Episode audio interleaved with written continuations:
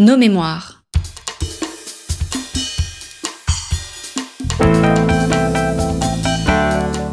Une émission de la rédaction de Storia Voce.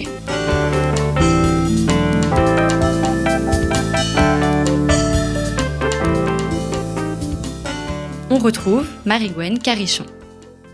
Bonjour à tous, je suis ravie de vous retrouver aujourd'hui pour un nouvel entretien de la rédaction de Storia Voce. Dans cette émission qui appartient à la catégorie Nos mémoires, je vous propose de découvrir un moment clé de la guerre de 1870 et ce moment c'est le siège de Paris.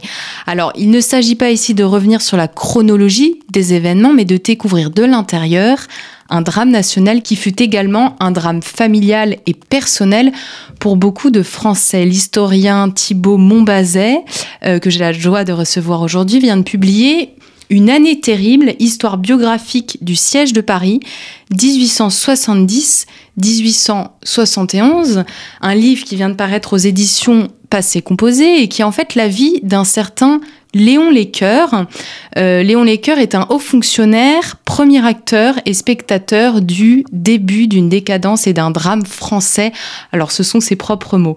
Ces 157 lettres retrouvées et commentées de euh, ce haut fonctionnaire par Thibault Montbazet constituent le témoignage précieux d'une vie qu'il faut imaginer enfermée dans le Paris assiégé de 1870. Bonjour Thibault Bonjour. Montbazet.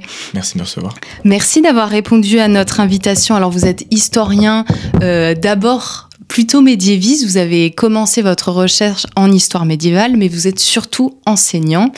Et vous écrivez aujourd'hui une histoire de la guerre franco-prussienne, mais pas une histoire, comme je l'ai dit, chronologique, mais vous parlez d'une histoire biographique du siège de Paris. Qu'est-ce que ça veut dire biographique? Quel est le projet de votre ouvrage? L'idée était même avant tout de parler plutôt à l'échelle biographique parce que euh, le, cœur de mon projet, le cœur de mon travail, c'était euh, de comprendre ce qu'était un événement avant tout. Euh, et selon moi, un événement, il y a quelque chose comme objet historique de très intéressant parce qu'il se trouve au confluent de l'intime et du collectif. Et donc ce que j'ai voulu faire à partir de cette source qui est une archive familiale, on y reviendra sans doute, c'était de comprendre justement comment on rentre dans un événement avec ses propres marges de manœuvre, ses souvenirs, sa façon de percevoir les événements et euh, comment on le relie aussi plus tard, euh, puisque on en reparlera également. Cette archive est, est duale, euh, une archive euh, sur le vif et une archive 30 ans plus tard. Alors, quelle est la première fois euh, vous entendez parler euh, de votre héros, donc Léon Lescoeur, qui est l'objet, qui est la personne que vous étudiez euh, dans votre livre? Il y a assez longtemps, parce que c'est un, c'est un peu un ancêtre, un aïeul familial euh, assez, assez valorisé. Il y avait son portrait dans la salle à manger de la maison familiale à Pierre-Clos en Saône-et-Loire. C'est euh, quelqu'un que j'ai fréquenté depuis, depuis longtemps. Euh, quand j'étais adolescent, on m'avait présenté justement ces lettres. Euh, je m'intéressais déjà à l'histoire.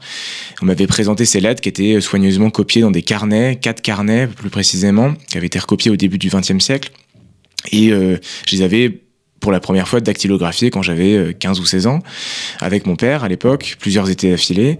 C'est quelques années après, avec euh, la formation d'historien en plus et la méthode euh, scientifique euh, acquise, que je me suis décidé à retrouver et à reprendre ce texte, euh, cette source familiale.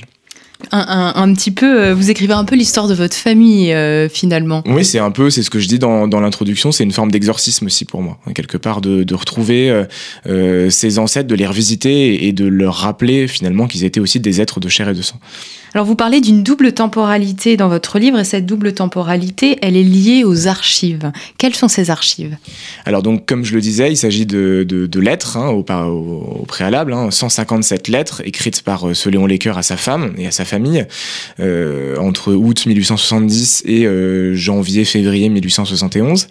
Et puis il y avait un, dernier carnet, un, cinquième carnet. Et ce cinquième carnet, euh, c'est le récit du retour de Paris, et récit qu'il ra- raconte, qu'il narre, qu'il écrit euh, 30 ans plus tard, 35 ans plus tard, en 1905 quand il a repris, euh, on le comprend euh, aux annotations qui sont présentes sur les lettres, il reprend les lettres, il reprend sa propre correspondance, il la note, euh, et puis il décide de rédiger un texte destiné à ses, petits à ses enfants et ses petits enfants, donc dans un destiné à un cercle familial resserré.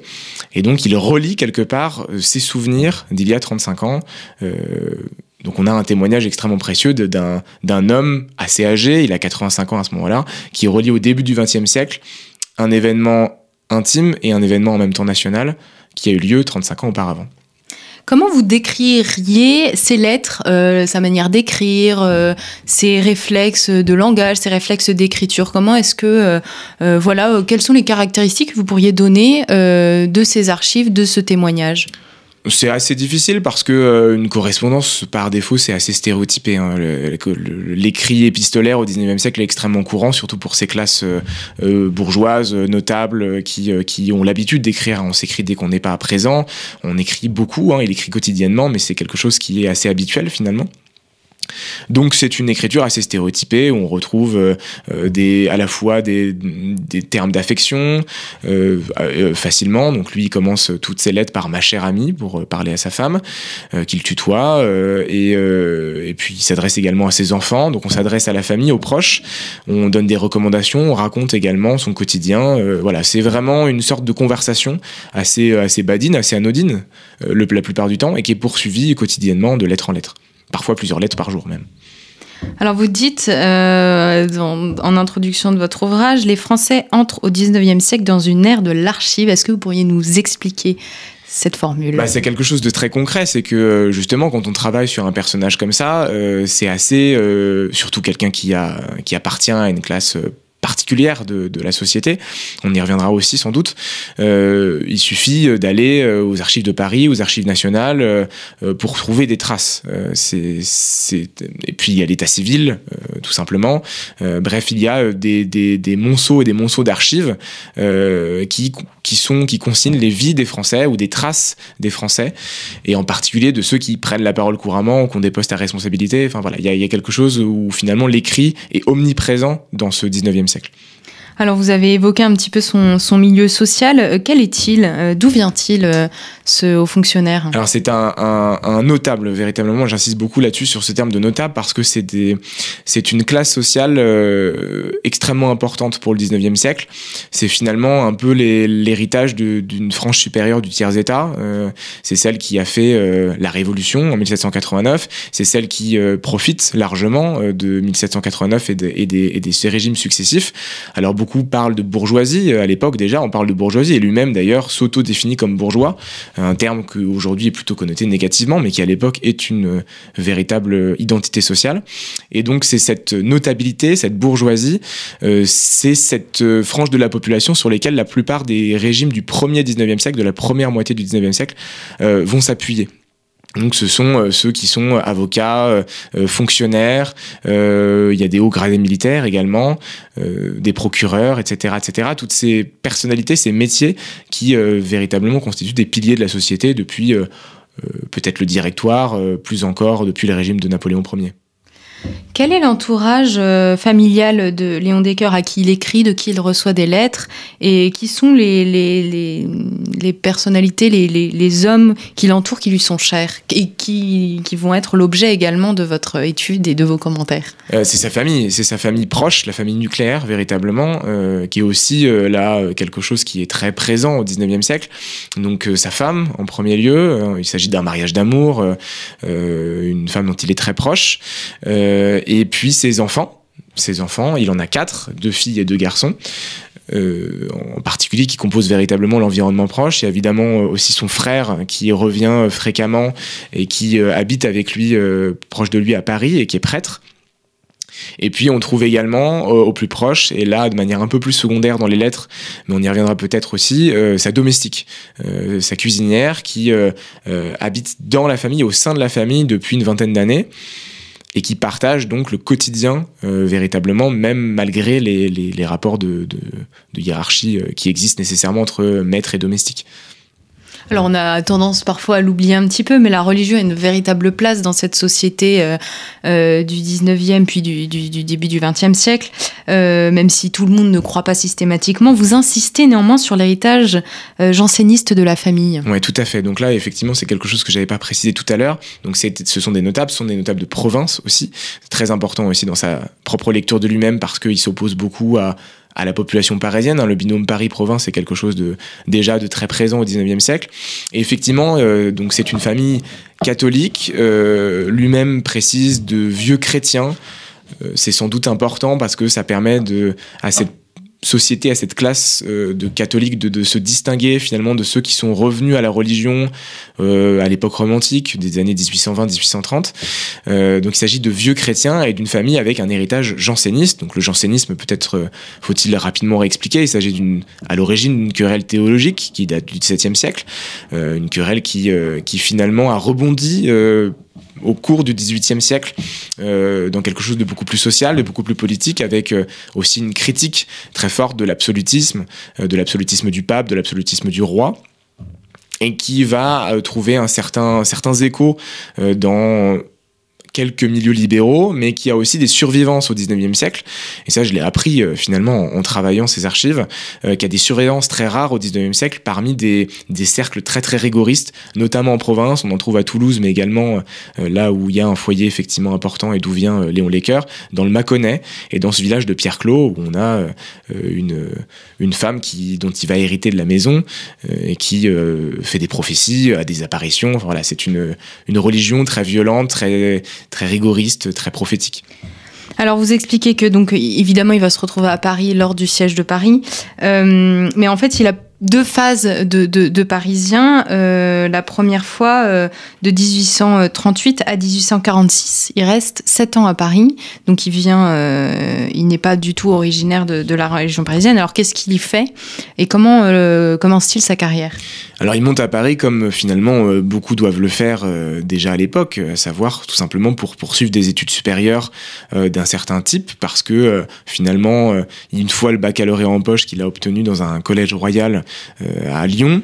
Euh, Lyon qui appartient déjà à la frange supérieure hein, de la hiérarchie urbaine, mais il faut passer une étape supplémentaire. Donc une fois euh, avoir son baccalauréat en poche, il, va à Paris et il va étudier à ce qu'on appelle à l'époque l'école.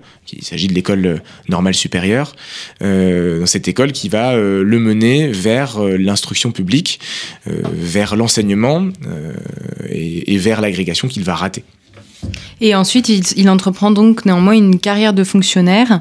Et dans ses lettres, c'est assez intéressant. Vous voyez un petit peu les tensions qu'il a avec l'administration, sa vision euh, euh, de l'évolution de sa carrière, euh, des mutations. C'est un, vrai, un vrai témoignage de ce qu'était un fonctionnaire, en fait, dans cette moitié du 19e siècle. Tout à fait. Ça, c'était aussi un élément que, que j'ai beaucoup aimé travailler et découvrir. c'est cette vie de l'instruction publique dans la seconde moitié du 19e siècle. Donc, c'est pas le pan euh, qui est le plus mis en avant dans l'ouvrage, mais ça en compose finalement une grande partie parce que euh, ça a trait véritablement à la vie de Léon Lecker et on verra, ça explique aussi en partie certains de ses positionnements, certains de ses rapports à l'événement 1870. Donc effectivement, il entre dans l'instruction publique euh, au début des années, à la fin des années 1840 plutôt. il va d'abord être enseignant et puis il n'est pas très brillant, pas très bon professeur, ce qui se retrouve d'ailleurs dans les, dans, le, dans les rapports administratifs que j'ai adoré parcourir. Là encore une fois, on parlait tout à l'heure de le 19e siècle comme ère de l'archive, là on a vraiment ça, on a des, cartons et des cartons qui racontent petit à petit les tâtonnements de ce ministère de l'instruction publique, de cette école d'État qui se met lentement en place. Et donc dans ces rapports d'administration, on nous dit que finalement c'est pas un très bon professeur, qu'il est pas, il pas, il pas très bon orateur, et que euh, bon, s'il veut pas se diriger vers l'administration, ça serait quand même mieux. Ce qu'il fait à partir de 1854, il profite d'un d'une réorganisation du ministère de l'instruction publique et devient inspecteur d'académie euh, qui va il va le faire traverser la France euh, d'abord à Niort euh, après à Grenoble à Marseille à Montpellier et puis il, va finalement terminer sa carrière à Paris au ministère dans les bureaux centraux. Alors, c'est-à-dire que vous avez complété le témoignage des archives et des écrits de Léon par d'autres archives nationales. Bien évidemment, parce que le travail d'historien euh, consiste avant tout à recouper les sources. Euh, il faut toujours euh, considérer qu'une source est quelque chose, est une lumière partielle. D'ailleurs, c'est ce que j'ai voulu dire avec ce titre du premier chapitre qui s'appelle Portrait en kaléidoscope. Hein. L'idée, c'était vraiment de montrer qu'il y avait de multiples images, de multiples lumières qui nous permettaient de reconstituer le portrait de ce personnage, même si évidemment on ne peut jamais véritablement ressusciter un personnage historique, hein, ça serait un leurre. Donc on essaye par des jeux de lumière d'arriver à reconstituer un personnage. Donc effectivement, je pars d'archives de famille, mais nécessairement, très rapidement, on, doit aller dans des, dans des fonds d'archives plus généraux. Donc les archives de Paris, je le disais tout à l'heure, les archives nationales, les archives départementales, qui sont des fonds extrêmement précieux. On a la chance en France d'avoir des, des, dépôts d'archives extrêmement bien euh, conservés, avec des gens qui sont très à l'écoute, qui sont toujours euh, là, et c'est le moment de leur rendre hommage aussi, qui sont là pour vous accompagner dans la recherche recherche, qui vous apporte des trésors, voilà, avec avec beaucoup de bienveillance. Oui, c'est un, un, monde qui peut paraître un peu obscur, mais quand on sait où on va et qu'on est bien guidé, euh, on peut avoir une succession de découvertes et avoir un vrai éclairage sur l'histoire. Tout à fait. Et puis de toute façon, les tâtonnements sont toujours des, des moments assez heureux, hein, parce que euh, finalement, il y a assez peu de cartons d'archives alors on peut être déçu quand on attend et quand on cherche quelque chose, mais qui euh, euh, frustre véritablement parce que euh, finalement on est toujours happé par une autre découverte qui nous fait rebondir de, point en point. Donc le travail en archive et, fait partie de ces, moments heureux de l'historien et du travail de l'historien. Il y a une anecdote que vous racontez dans, dans, votre livre que je vais vous laisser narrer à nos auditeurs sur le moment où il a les faveurs du régime impérial euh, et puis peu de temps après d'ailleurs euh, vient la disgrâce alors qu'il est à Marseille. Tout à fait, oui. C'est ce qui m'a intéressé aussi là-dedans, c'est que euh, cette instruction publique du Second Empire, c'est un peu une société de cours où il y a beaucoup moins de fonctionnaires et donc nécessairement il y a des jeux de grâce et de disgrâce qui se font régulièrement. Et Léon Lecker, qui est plutôt dans les faveurs à ce moment-là du, régime impérial, qui a un poste avantageux dans l'académie de Marseille, il est très bien placé, voit arriver dans cette académie un personnage qui euh, provient du lycée d'Alger où il a eu des affaires assez retorses de corruption, de détournement d'argent. Euh, un personnage qui est assez connu et qui est unanimement détesté d'ailleurs et qui a cette réputation assez particulière de euh, particulièrement apprécier rencontrer des gens de la bonne société qui ont de hauts appuis.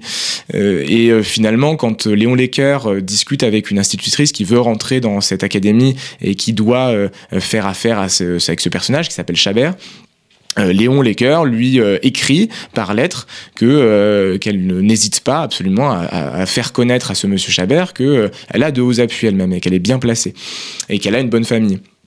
Et cette lettre tombe malencontreusement dans les mains de ce Chabert, qui va immédiatement le dénoncer à ses supérieurs, et s'ensuit une affaire assez rocambolesque, où finalement euh, ça, se, ça rebondit, ça se transforme en, crise euh, qui remonte jusqu'au ministère, ce qui peut paraître assez étonnant, parce qu'il semble que c'est une affaire euh, locale sans, sans, gravité, et qui remonte au, au bureau centraux, notamment parce que ce personnage de Chabert a un petit peu des faveurs. Il semble qu'il ait participé en partie au coup d'État de Louis-Napoléon Bonaparte euh, en 1851. Il fait partie de cette société du 10 décembre.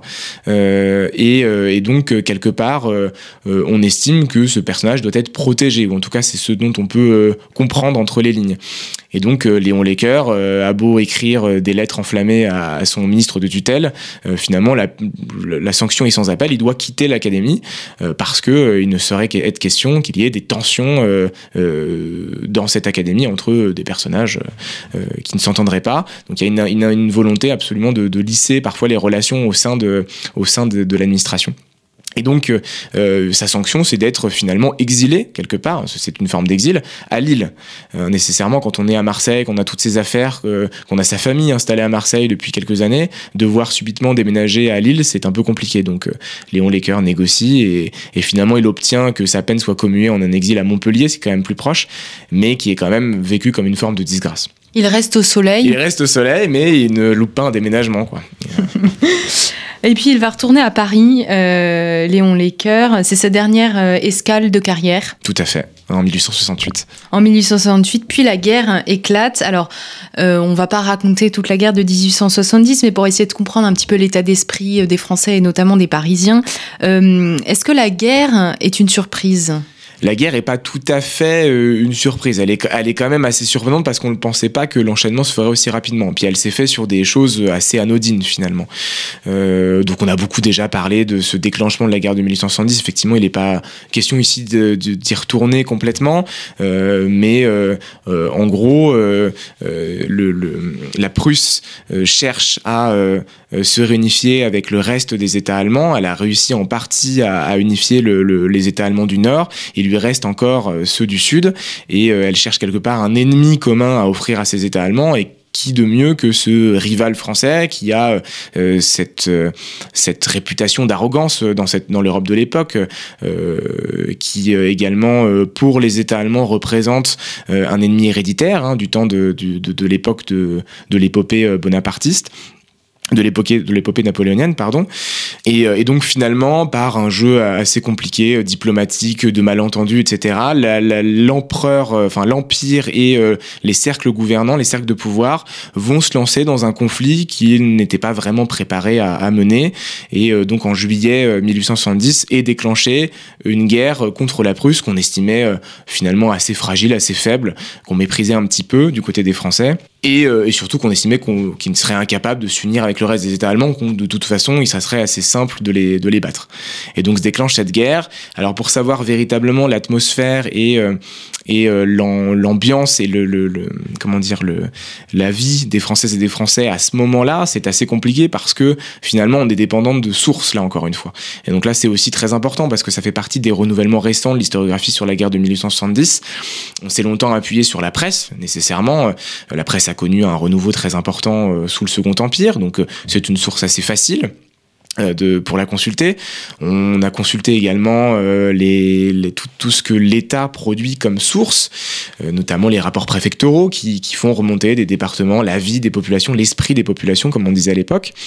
Mais quelque part, c'est assez insuffisant parce que c'est toujours fait de généralité, que euh, évidemment aussi dans un dans un rapport administratif, on fait entendre à son supérieur ce qu'il a un petit peu envie d'entendre, on pose des alternatives qui sont des alternatives posées par le pouvoir elle-même, et donc on s'empêche quelque part de comprendre véritablement ce que peut être euh, la vie euh, et, le, degré de connivence finalement de la population vis-à-vis -vis de la guerre en, en, cours ou qui vient d'être déclenchée. Donc pour ça, les historiennes et les historiens sont penchés dans les dernières décennies euh, sur les écrits, ce qu'on appelle les écrits du fort privé. Les écrits du fort privé, c'est euh, finalement tout ce qu'on écrit et qui n'est pas destiné à être public, à être rendu public.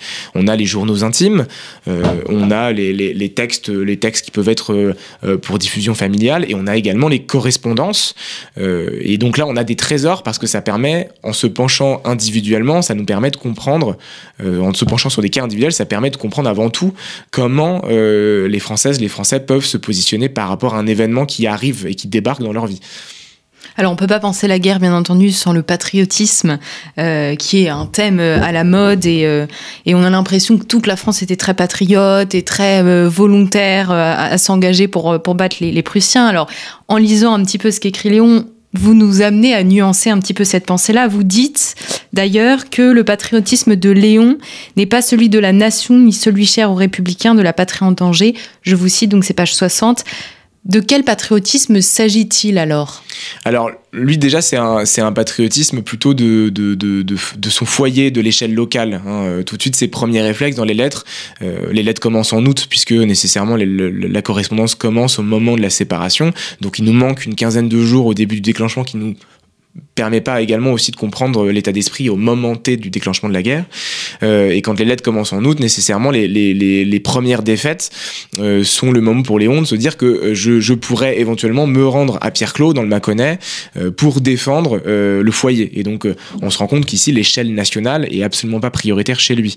Alors, il s'agit pas de généraliser. Et d'ailleurs, justement, c'est ce pourquoi on se tourne vers des écrits du fort privé, c'est pour éviter les généralisations abusives que font les, les rapports préfectoraux. Donc, il s'agit pas de généraliser il s'agit de comprendre justement quels sont les, rapports que certains individus, que certaines classes sociales euh, peuvent entretenir et euh, de manière très ambiguë.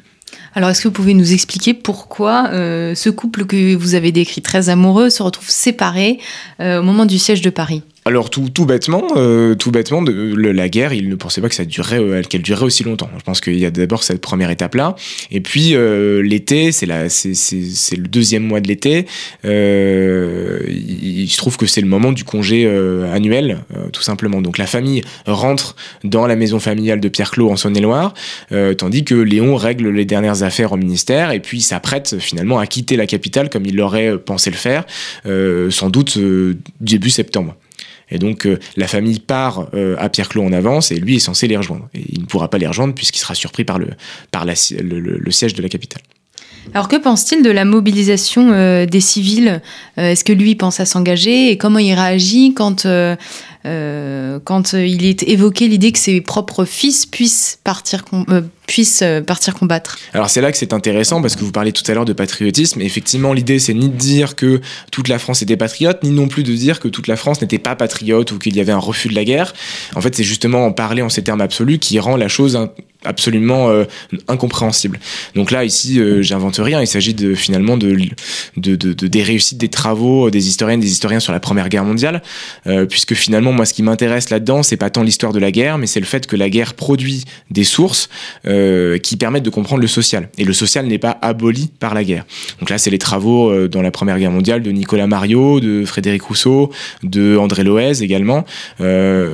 ces travaux-là ont permis de nuancer, de comprendre avant tout euh, que, euh, eh bien, effectivement, on rentre dans la guerre, on rentre dans un événement avec son environnement social et avec ses marges de manœuvre quelque part. Et donc, effectivement, Léon Lecker, très rapidement, l'idée n'est pas de se dire c'est est-ce que je vais euh, m'engager ou je ne vais pas m'engager, c'est quels sont les choix qui s'offrent à moi. Donc il y a ce moment des premières semaines d'août où finalement il n'y a rien qui est réglé. Euh, le service militaire, il y a un service militaire en France, mais il est assez complexe. Il est, euh, il est bourré de dispenses, d'exemptions. Euh, il n'y a absolument pas le service militaire universel qu'on pourrait trouver en 1914, bien que d'ailleurs il n'était pas déjà totalement universel. et donc c'est un service qui, qui, est assez, qui est assez opaque. Donc il faut sans arrêt se pencher sur les lois, sur les décrets, et on les voit jour après jour décortiquer les textes de loi pour essayer de comprendre si oui ou non il doivent se mobiliser, si oui ou non on risque de leur reprocher, et notamment euh, ses enfants, hein, parce que lui a déjà 49 ans, donc il est, euh, il est déjà un petit peu hors, euh, hors sol, enfin hors génération, mais évidemment ses fils ont 20 et 22 ans, donc ils sont en plein dans la cible. Donc il décortique ces lois qui sont votées les unes après les autres dans des débats assez houleux euh, euh, à la Chambre des députés et euh, donc il suit ça au jour le jour pour essayer de savoir si ses enfants doivent s'engager ou pas. Et puis il y a également la garde nationale qui est un peu ressuscitée à ce moment-là, qui était cette vieille milice bourgeoise citadine urbaine qui était qui avait été fondée à la Révolution pour défendre finalement là aussi l'échelon local et il s'agit il s'agit ici de, de, relancer la garde nationale un peu comme une façon de, rappeler la patrie en danger. Euh, et, cette garde nationale, là, c'est, on a des textes extrêmement intéressants de Léon parce que euh, on voit la multiplicité des identités sociales face à la mobilisation. Donc, en tant que père, il s'adresse à son fils en disant euh, Tu es comme moi mobilisé pour la garde nationale, tu dois donc pas te soustraire à ce devoir. Donc là, il prend un ton finalement euh, euh, assez, assez sévère et assez strict. Et en même temps, à la fin et dans la même lettre, il retrouve ses accents un peu de bon, l'idée c'est de dire, euh, c'est de faire en sorte de, de, se dégager de tout ça. Et donc il, il, finit par dire, mais de toute façon, on peut attendre trois jours pour s'inscrire. Je ne m'inscrirai que le troisième jour et pas avant. Et puis finalement, un mois plus tard, il est toujours pas inscrit parce qu'il s'est rendu compte qu'il pouvait l'éviter. Donc là, on voit toute cette ambiguïté d'engagement euh, qui n'est jamais si simple. Inversement, on a des lettres de, contemporains qui, eux, manifestent, montrent leur engagement, mais c'est aussi parce que quelque part, ils ont des ambitions politiques à faire valoir et que ça fait bien euh, de s'engager très tôt dans la garde nationale. Donc très rapidement, cette notion d'engagement, elle est hyper intéressante parce qu'elle permet aux acteurs de se positionner dans la société. Et donc on voit bien Léon Lecker essayer de mesurer justement la justesse de l'engagement. Donc il critique ceux qui sont zélés et qui vont trop loin, euh, et inversement, il critique ceux qui ne font rien, euh, qui vont partir et, qui, euh, qui délaissent un peu la mobilisation. Vous avez parlé du fait qu'il décortiquait toutes les lois à l'Assemblée pour savoir s'il devait ou pas s'engager, euh, sur quel, euh, sur quel, euh, quel pari il pouvait faire sur le potentiel engagement de son fils ou pas. en fait, vous expliquez qu'il lit énormément la presse et qu'il il en fait des comptes rendus dans ses propres correspondances. Tout à fait. Il dit lui-même, d'ailleurs, à mon que ses lettres sont des bulletins de journaux, ce qui est assez, ce qui est assez évident, puisque, puisque finalement l'événement, et là encore une fois, on revient sur l'histoire de l'événement qui est, qui est finalement l'autre pan important pour moi de, de cet ouvrage, c'est ce que c'est qu'un événement. Et c'est un événement qui sature véritablement euh, euh, le, quotidien de ces Parisiennes et ces Parisiens. Alors surtout pour les Parisiennes et les Parisiens nécessairement, puisqu'ils sont euh, quelque part aux premières loges. On est proche du pouvoir, on est, on est dans, dans, dans cet endroit où on se fait témoin assez naturellement. Donc l'événement est saturé aussi par euh, le rôle de la presse. On l'a dit tout à l'heure, la presse a connu un énorme essor euh, sous le Second Empire et euh, nécessairement on lit beaucoup l'actualité pour se pour se pour s'informer euh, quasiment euh, en temps réel. Hein. Il, y a, y a vraiment une quasi synchronie avec le front, puisque dans cette euh, là on parle surtout du mois d'août, du début de la guerre, où le front est assez éloigné, hein. il est encore assez loin de, de la capitale. le front se trouve voilà en Alsace, en Lorraine et dans les Vosges, et ce front éloigné finalement il est très présent par les correspondants de guerre qui vont écrire dans les journaux, par le télégraphe et qui vont apporter des informations qui sont à, à 24 heures. Comment est-ce qu'il se positionne, lui, en tant que provincial, par rapport euh, à ses voisins, les Parisiens? Est-ce qu'il les juge? Est-ce qu'il les apprécie? Est-ce qu'il a hâte de quitter Paris? Il est, Non, il aime pas Paris. Il aime pas Paris, il le dit plusieurs fois d'ailleurs, justement parce qu'il se sent provincial. Euh, alors il habite une partie de Paris qui est quand même plus calme que le reste de Paris. C'est peut-être important de faire un peu de géographie parisienne ici, mais la rive gauche, encore aujourd'hui finalement un peu c'est la partie la plus euh, la plus endormie quelque part de, de, la capitale. C'est pas celle qui est la plus animée. Le cœur vraiment de, du Paris du Second Empire et de la Troisième République c'est les grands boulevards.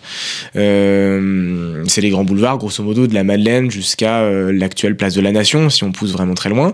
Et ces grands boulevards sont des, des avenues plantées avec des cafés des bistrots avec des théâtres également et donc c'est là que se fait l'essentiel de la vie nocturne et de la vie parisienne. Et c'est là aussi que s'échangent forcément les rumeurs, les discussions, les conversations. Euh, Léon s'y rend ponctuellement. Alors il est souvent jugé par sa femme quand il le fait parce qu'elle a peur qu'il s'expose finalement. C'est aussi le lieu où il y a des émeutes nécessairement. Euh, mais lui il y va par curiosité, justement le moment où il veut euh, être témoin de quelque chose, essayer de de, de, de, de, tâter le pouls euh, de l'ambiance de la capitale mais euh, on sent qu'il est en même temps extrêmement gêné par ça. Euh, il est absolument pas euh, favori de, de l'émeute. Hein. C'est quelqu'un d'ordre, donc euh, l'agitation, euh, ceux qui l'appellent les braillards, qui passent, qui, qui, manifestent, qui protestent, soit qui crient à Berlin, à Berlin, soit au contraire qui conspuent le régime impérial. Même si lui-même n'est pas également un fanat du régime impérial, il est pour l'ordre. Et donc il est extrêmement, effectivement, critique de cette population parisienne qu'il imagine très frivole, très légère c'est le monde de l'affairisme aussi, euh, associé dans sa, dans sa tête, de l'affairisme, de l'ambition, euh, euh, de la superficialité. et donc c'est une population qu'il critique beaucoup. Est-ce qu'il a une pensée politique? Alors, il a une pensée politique que j'ai eu euh, beaucoup de mal à essayer de reconstituer et que d'ailleurs euh, je, je n'ai que reconstitué que, que partiellement, euh, sans doute. Déjà, c'est une position politique qui a évolué avec le temps, ça on en reparlera euh, sans doute euh, entre euh, ses lettres de 1870-71 et son texte de 1905. Son positionnement politique, on peut sans doute le placer dans une forme de libéralisme, de libéralisme type peut-être monarchie de juillet, c'est-à-dire d'un régime qui n'est pas favorable au suffrage universel, qui n'est pas favorable à la politique des foules finalement. Euh, euh, il n'est pas favorable au service militaire universel et donc pas non plus au suffrage, euh, suffrage universel, hein, mais plutôt une politique de des capacités fondées donc sur ces notables dont je parlais au, au début de l'émission, sans doute libéral et assez assez peu assez peu comment dire intéressé par le type de régime, c'est-à-dire que finalement que ça soit un empire, une monarchie, voire une république, quoique le mot à ce moment-là fait très peur. Euh, ça lui est égal tant que le régime est assez favorable à une forme de représentativité et assez favorable à sa classe sociale. Alors comment vit-il ce siège au quotidien? Euh, Est-ce qu'il a peur? Est-ce qu'il souffre des restrictions? Quels sont les grands thèmes qu'il met en avant euh, dans sa correspondance? Alors donc du coup là on a on, on, a avancé un petit peu, on se retrouve euh, début septembre, enfin mi-septembre, au moment où la guerre euh, est, euh, est, perdue en grande partie déjà par par l'armée impériale en tout cas qui a été battue le 2 septembre à Sedan. Napoléon III a abdiqué. Les armées euh, allemandes marchent vers Paris parce que Paris est devenu, euh, depuis 1840, euh, étant fortifié, est devenu une place stratégique militaire. Et donc la capitale est assiégée à partir du 19 septembre par, le, par les armées prussiennes et allemandes. Et Léon Lecker est donc enfermé dans cette, dans cette capitale pour cinq mois jusqu'à fin janvier 1871.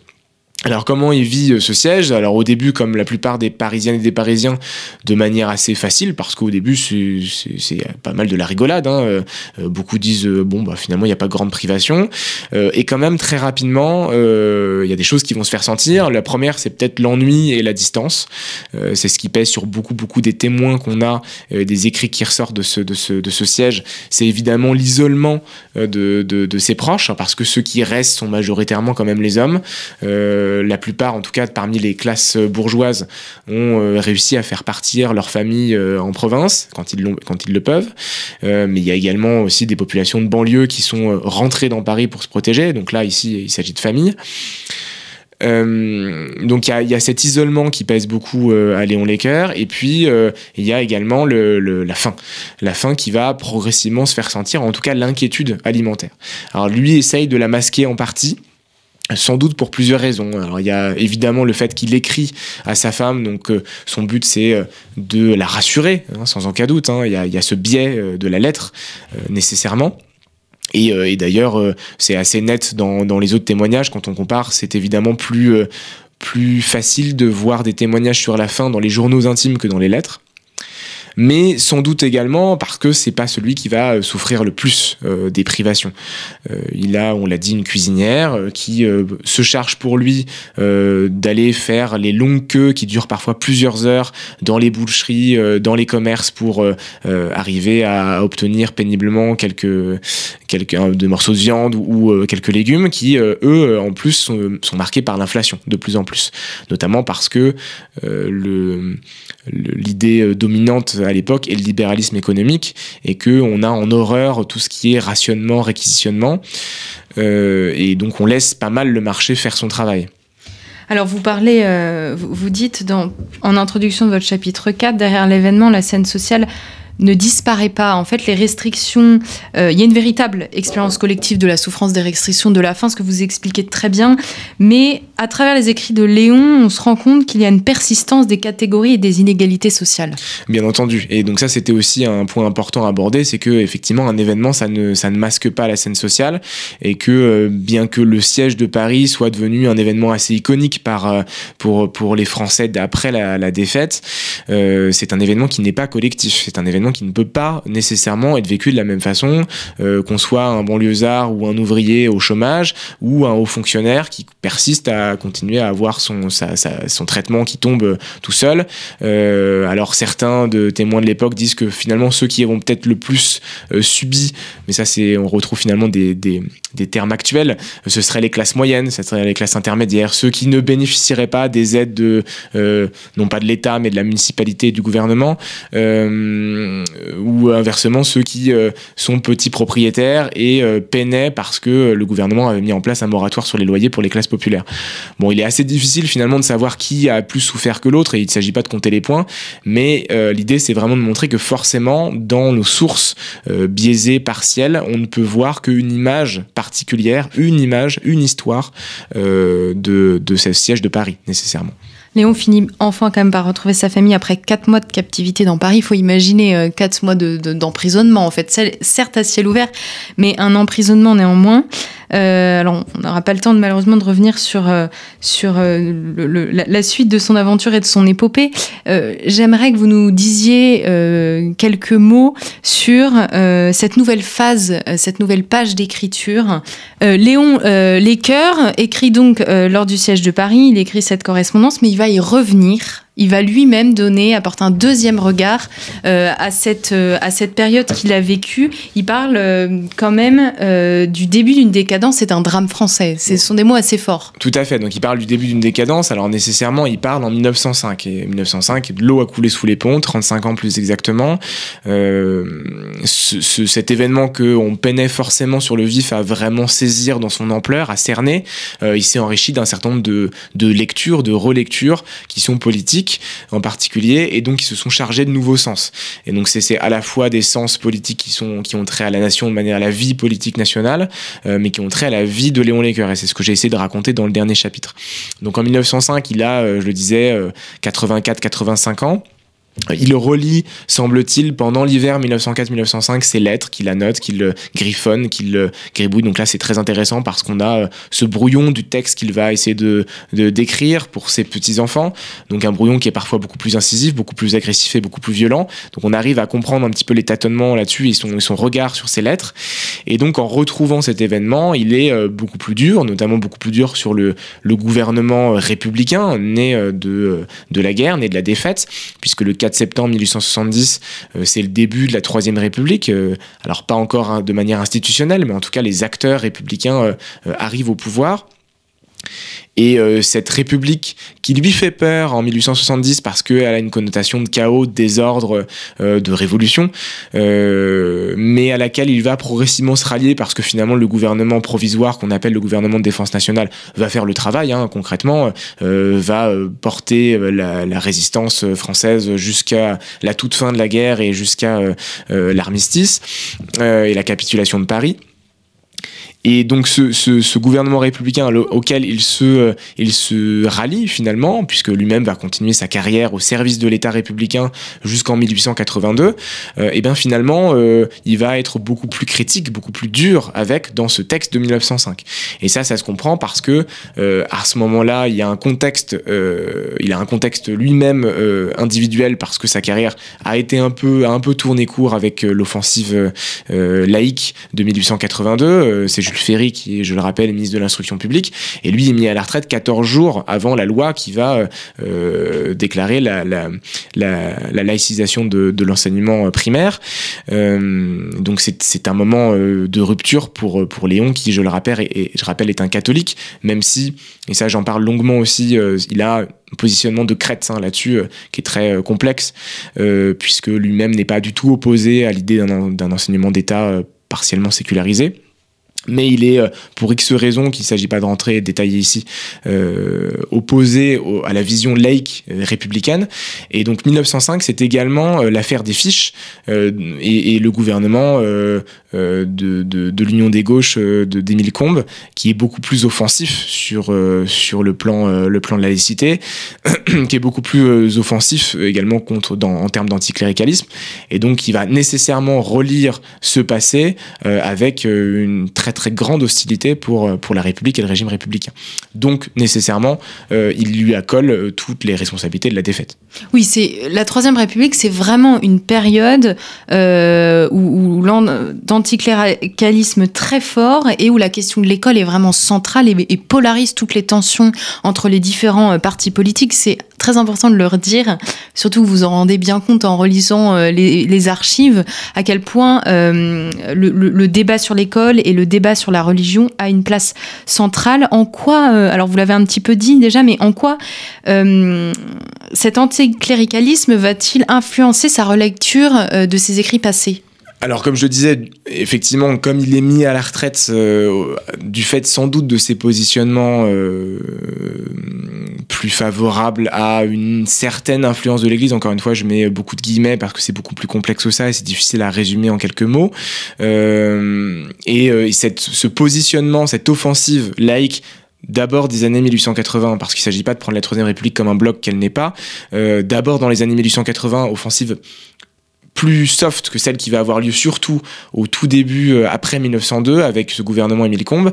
Euh, finalement, il va, associer euh, cette politique anticléricale républicaine au programme des francs-maçons et, développer finalement tout un récit qui est le récit catholique dominant à l'époque d'un complot maçonnique et qui le relie nécessairement à la défaite puisque dans ces cas-là, 1870 est un moment, comme vous le disiez tout à l'heure, de début d'une décadence, d'une début d'une humiliation de la France. Et ici, finalement, l'allemand est assez éloigné. Hein. C'est pour ça qu'il faut vraiment euh, quitter cette idée qu'il y a absolument la revanche, etc. Euh, la revanche est au second plan.